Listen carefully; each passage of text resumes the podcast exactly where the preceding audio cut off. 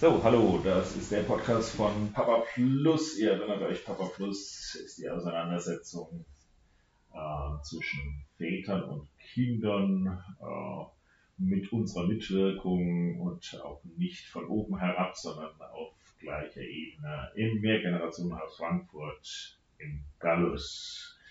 Und hier ist der Sebastian und der Thomas und wir wollen uns heute über ein ganz schönes und sehr schwieriges Thema unterhalten, was so richtig schön in den Winter hinein brutzelt. äh, wir wollen uns überlegen, ist es möglich, und das hat natürlich ernste Hintergründe, ist es möglich, über eine ähm, die Schwierigkeiten, die guten wie die schlechten Seiten, äh, eine reale Auseinandersetzung äh, zwischen Vätern und Kindern in der Literatur oder in Filmen und so weiter ähm, umzusetzen. Ist das möglich? Kann man, kann man tatsächlich darüber sprechen ähm, oder kann man das real abbilden, wie die Beziehung zwischen, oder gibt es das, gibt Beispiele dafür zum Beispiel?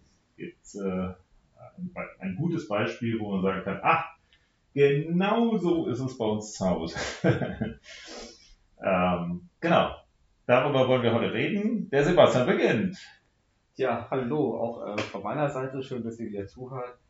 Ähm, ja, wir haben ein äh, sehr interessantes Thema gewählt und ähm, ich würde mal meinen, dass es schwierig wäre, schwierig wird, die Komplexität von äh, Vater-Kind-Beziehungen äh, medial abzubilden. Mir fallen spontan auch tatsächlich gar keine richtigen Beispiele dafür ein. Und ich glaube, das würde ich auch ganz gerne an den Anfang setzen, dass es einen großen Unterschied macht, ob es eine Vater-Sohn- oder Vater-Tochter-Beziehung ist. Okay, nämlich? Weil ich glaube, dass ähm, Väter mitunter Söhne anders behandeln als Töchter oder umgekehrt. Und ähm, das, ich glaube auch, dass diese Darstellung äh, in Medien, gerade in Filmen, tatsächlich auch reproduziert wird das Mädchen sind halt die kleinen, äh, süßen, unschuldigen, die, ähm, ja, die immer brav sind und Jungs sind die Wilden, die Abenteuer erleben und solche Sachen und äh, vielleicht dann auch bestärkt werden von den Vätern, ähm, wodurch halt auch so gewisse Rollen einfach auch tradiert werden.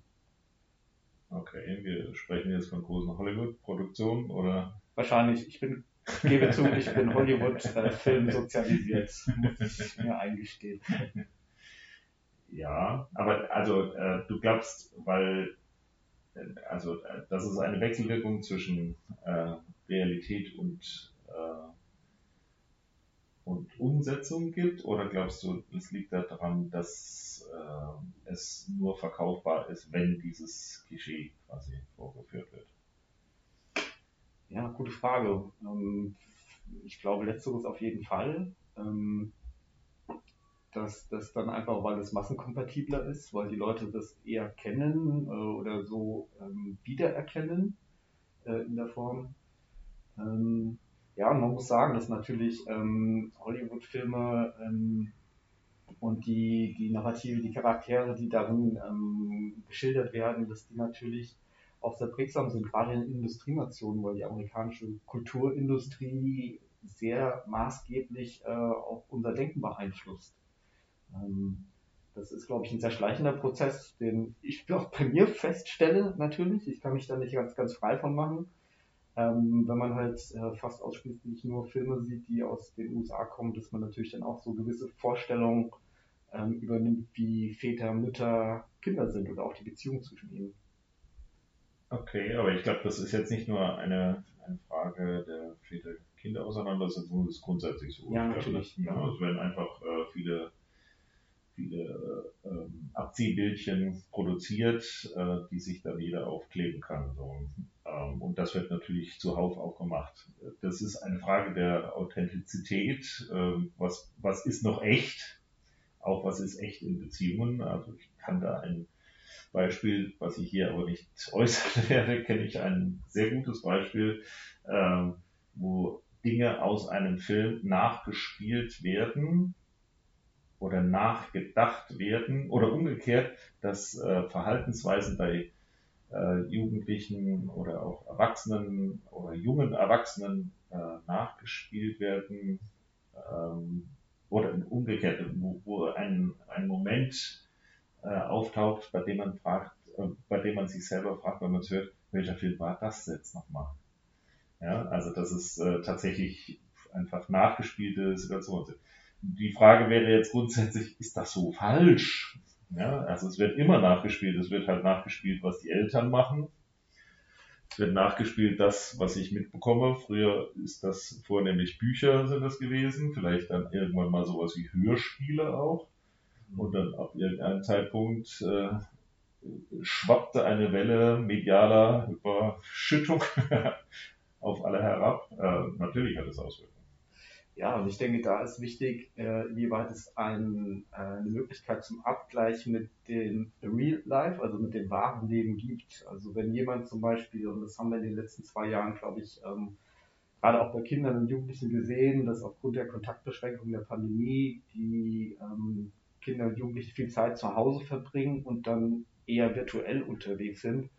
Und ähm, dass dann vielleicht darin vorgelebte Rollenmuster, nenne ich sie jetzt mal, ähm, natürlich häufig auch stereotypisiert sind und ähm, natürlich nicht in der Tiefe das wiedergeben, was soziale Interaktion im echten Leben ausmacht.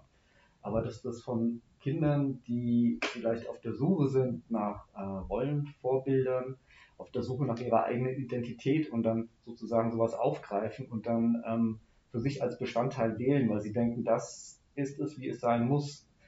Ähm, Worauf du vorhin hingewiesen hast, äh, du meintest jetzt aber nicht diese, diese Serie auf diesem Bezahlsender Net ähm, mh, mit Squid Games hieß es, glaube ich. Ich habe nicht mal einen Fernseher. Ah, Thomas hat sich geoutet. ja, nee, nee, nee. Ah, okay. Nein, nein, es ging um eine reale Person, die ähm, äh, Verhaltensweisen gezeigt hat, bei deren äh, Interpretation man auf jeden Fall aufgefordert war zu gucken, welcher Film ist das. Okay, ja, das ist schon sehr interessant. Auch fast ein bisschen bedenklich. ja, ja, finde ich auch. Also, äh, wobei, nochmal, also, äh, das ist schon immer so gewesen. Früher ist das äh, eher äh, auf dem schriftlichen Sektor der Fall gewesen, äh, dass man gesagt hat, also, ich jetzt, jetzt mache ich es mal ganz, ganz fingerdick. Ich weiß nicht, äh, in meiner Generation, wie viele Leute äh, und auch gerne, und natürlich alle irgendwie schon mit 16, obwohl die Figur im beschriebenen Werk äh, angegebenerweise 50 ist. Äh, aber alle haben natürlich gesagt, ich bin der Steppewolf. Ah. Natürlich. äh, ja, das Hermann Hesse Buch, äh, es war sozusagen der Klassiker der Identifikation. Also Narziss und Goldmund und solche Figuren. Äh, und dann kann man schnell sagen, ah nee, ich bin mehr wie der oder ich bin wie das. Also das heißt, das ist nichts Neues. Was neu dazugekommen ist, glaube ich, äh, dass hier ein großer Interpretationsspielraum ist. Also sonst würde das so gar nicht funktionieren. Ich bin der Steppenwolf, die Figur ist aber ein 50-jähriger Mann und gleichzeitig sagt dann äh, selbst äh, jugendliche Mädchen sagen dann, ja, ich bin Steppenwolf. Ähm, ja, also das heißt, hier ist ein riesen Interpretationsspektrum noch da, äh, was bei Filmen natürlich ganz klar eingeschränkt ist. Das ist äh, das Ausmalbild äh, der medialen Wiedergabe, würde ich sagen. Ne? Ja, es ist weniger Ausmal als Abzieh, weil es ist ja schon vorhanden tatsächlich so mit, ähm, es wird ja ausgestattet mit bestimmten Charakterzügen und ähm, ja, Befähigungen in sozialen Interaktionen, sage ich mal.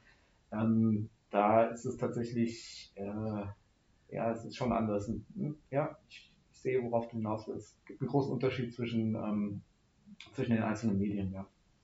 Okay, aber was ist, was ist schwierig daran? Warum kann man das, warum also, oder beziehungsweise kennst du Beispiele dafür, jetzt gar nicht jetzt sozusagen, äh, äh, wo die, diese Beziehung zum Beispiel im Vordergrund steht, aber kennst du Beispiele, positive Beispiele in Filmen, bei denen äh, ein, ein Vater zu seinem Kind eine Rolle einnimmt, von der du sagen würdest, A, die ist real oder B sogar damit kann ich mich in irgendeiner Weise, vielleicht nicht hundertprozentig, aber in irgendeiner Weise identifizieren. Gibt's das? Also da muss ich in mich gehen. vielleicht habe ich immer die falschen Filme geguckt. Ähm, es fällt mir tatsächlich spontan kein mehr ein. Es gibt natürlich Filme, wo ähm, die Hauptcharaktere vielleicht auch alleinerziehende Väter sind, aber da liegt dann der Fokus des Films eigentlich woanders, nicht auf der Beziehung zwischen Vater und Kind, sondern äh, eher das, was der Vater macht im Kampf gegen das Böse beispielsweise. Mhm. Ähm, wo sozusagen das nur ein Teil der Identität äh, des Vaters darstellt als Erzählung. Ja. Mhm. Darf ich ein Beispiel nennen? Ja, natürlich, gerne. Ähm, also das, was, äh, ich meine, ich, ich oute mich jetzt hier natürlich mit lauter schlimmen Dingen. ähm, äh, als kurz bevor eines meiner Kinder geboren wurde, ähm, gab es äh, in der Glotze, ich hatte auch zu dem Zeitpunkt keine Glotze, aber äh, das habe ich bei jemand äh, mitbekommen, ähm, gab es einen Sonntagnachmittag-Film. Ich habe den Film auch nicht komplett gesehen, ich habe nur die entsprechende Stelle gesehen. Äh, und zwar über den Sänger Sting. Ich gehe davon aus, dass es eine Dokumentation gewesen ist. Mhm. So. Und äh, da gab es den Moment, da der Sänger ähm, die Geburt seines Kindes nicht nur miterlebt hat, sondern mitgefilmt hat. Mhm. Ja. Das war nicht voyeuristisch, so habe ich jedenfalls nicht in Erinnerung, aber auf jeden Fall, also es gab eine Kamera, die äh, im Kreißsaal mit dabei gewesen ist. Und der Sänger, der war dann sehr emotional, wie man sich das vorstellen kann, sehr emotional involviert. Mhm. Und ich erinnere mich, dass ich bei der Geburt eines meiner Kinder genau daran denken musste und hatte ganz arg Angst, das ist das erste Kind bei mir gewesen, ich hatte ganz arg Angst, dass ich den Moment nicht würdigen kann, dass ich diese emotionale Reaktion nicht zeigen kann. Die, die Sting gezeigt hat. Genau, die Sting gezeigt hat. Ne? Äh, also das ist hier geht es jetzt nicht um die Frage der Identifikation, sondern hier geht es um die Frage, wie weit spielt ein Vorgelebtes dann auch eine Rolle? Und ja. vorgelebt eben jetzt nur medial weitergegeben. Ich habe nur den Film gesehen, ich habe mir vorher ähm, keine Schilderungen erzählen lassen, jedenfalls. Ich habe zwar gelesen darüber, aber ich habe keine Schilderung, äh, also mir hat niemand gesagt, wie das ist. Die Geburt. Ja, die Geburt. Und wie ich damit umgehen soll. Ist auch schon eine ganze Zeit lang her, ist auch eine andere Situation noch gewesen natürlich. Mhm. Ähm, aber also es gab keine wirklich emotionale Vorbereitung darauf. Okay. Mhm. Und das war eine Möglichkeit für mich, das abzugleichen. Ich darf noch äh, dazu sagen, ich hatte zwar Angst, dass, aber ich habe das die ganze Zeit geheult. Also äh, es hat, ich hätte mir nicht so viel Sorgen machen müssen. Ja, aber es ist äh, schon auch sehr interessant, dass dir dieser Gedanke gekommen ist, ähm, du sozusagen ähm, auch diese Emotionen empfinden wirst in den kommenden Minuten oder äh, während der Geburt. Ähm, ja, das ist schon sehr interessant, dass man das so äh, reflektiert und sich wahrscheinlich auch gewissermaßen ein bisschen unter Druck setzt, was man so medial gesehen hat ähm, und wovon man vielleicht etwas verinnerlicht hat und man nicht, tatsächlich gar nicht weiß, ist entspricht es denn der Realität? Und muss ich jetzt so reagieren, wie ich es ähm, zum Beispiel gesehen habe in dieser Dokumentation? Ähm, das ist, äh, ja, das ist sehr interessant. Wobei ich aber glaube, ähm, da spreche ich auch aus eigener Erfahrung, dass die Geburt ähm, etwas so Bewegendes im Leben eines jeden Menschen ist. Äh, das ist einfach unglaublich emotional ergreifbar und da braucht man kein Drehbuch niemand, der einem sagt, wie es äh, sein wird. Das ist eine unglaubliche Achterbahnfahrt, ja.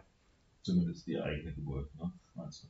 Ja, ja, genau. Kann ich mich noch sehr gut daran erinnern. Ein prägendes Erlebnis, genau. Ja, auf jeden Fall, genau. Das, also es ist, eine ist sozusagen die Frage der Identifikation auch vielleicht die Negativ-Identifikation, also genauso ist es bei mir nicht, kann das ja genauso heißen. Es kann aber auch, äh, wie du sagst, äh, es kann sowas sein wie, äh, ich orientiere mich daran, beziehungsweise kann auch bis zu, ich bin davon so geprägt, dass ich Angst habe, das nicht erfüllen zu können, dass der Druck sehr groß mhm. ist. Ja. Trotzdem ist es schwieriger, frage ich jetzt abschließend, ist es schwieriger, ähm, eine Mutter-Kind-Situation oder Beziehung darzustellen? Oder ist es die gleiche Schwierigkeit, bloß natürlich anders, aber ist es leichter, ein Mutter-Kind? Da gibt, also da fallen mir spontan viel, viel, äh, viel mehr Beispiele ein, zumindest auch äh, Bücher und so weiter, wo Mutter, Tochter zum Beispiel eine ganz große Rolle spielen. Mhm. Ähm, ja, ich glaube, es macht insofern einen Unterschied, als dass ähm, das Verhältnis Mutter-Kind wesentlich präsenter im Bewusstsein ähm, der Menschen ist, auch von vielen ähm, Männern. Ähm, und das äh, tatsächlich auch in bestehenden Filmen und sowas auch aufgegriffen und thematisiert wird. Und es ist, glaube ich, aber auch für uns ähm, so eine Sache, dass häufig äh, Elternschaft vor allem mit der Mutter assoziiert wird. Ähm, weil dass die Mutter eine ähm, engere Bindung an ihre Kinder hätte aufgrund ähm, der Art und Weise, wie Kinder auf die Welt kommen und ähm, groß werden im, im Uterus. Ähm, das mag schon sein, dass das natürlich auch äh, mit reinspielt, aber trotzdem gibt es immer noch die andere Komponente, den zweiten Teil der Elternschaft, den Vater, der da so ein bisschen so ein Schattendasein fristet in der Art und Weise, wie es ähm, medial dargestellt wird, wie es vielleicht auch tatsächlich so im Alltag wahrgenommen wird. Aber auch die Väter sind da und spielen eine wichtige Rolle. Und ähm, genau, das sollte entsprechend auch gewürdigt werden. Ja, okay. Ähm, jetzt interessiert mich natürlich, wenn du das so darstellst. ähm, also du gehst jetzt, wir gehen jetzt quasi vom Idealfall aus, äh, dass, dass es möglich ist, sowas auch äh, darzustellen. Ja, und äh, die Unterschiede zwischen der Mutterposition und der Väterposition gegenüber den Kindern ähm, erkennbar zu machen. Wie sähe das dann aus? Oh ja, ich bin kein Filmschaffender. äh, ja, ich, natürlich ist es schwierig. Ich glaube auch, dass es medial nie wirklich möglich sein wird, ähm, weil die Komplexität von sozialen Beziehungen kann man nicht in Kürze in Form eines Filmes darstellen. Das ist, glaube ich, einfach schwierig. Das liegt an den Medien, ähm, an der Art der Aufbereitung. Ähm, und genauso werden natürlich die dargestellten Mutter-Kind-Beziehungen auch dem tatsächlichen nicht gerecht. In vielerlei Hinsicht. Ähm, weil ähm, da punktuell immer nur bestimmte Ausschnitte herausgegriffen werden, die vielleicht sogar überzeichnet werden, um äh, eine gewisse Dramatik zu erzeugen, die es vielleicht so im wahren Leben nicht in der Häufigkeit gibt. Ja. Okay. Noch was dazu? Hm, ich glaube. Haben wir alles erschöpfend irgendwie uns dazu geäußert. Nein. Äh, der Podcast ist eine Art Anregung und äh, vielleicht hat jemand Lust, sich damit auseinanderzusetzen. Okay, also mach's gut erstmal. Bis zum nächsten Mal. Ciao. Tschüss.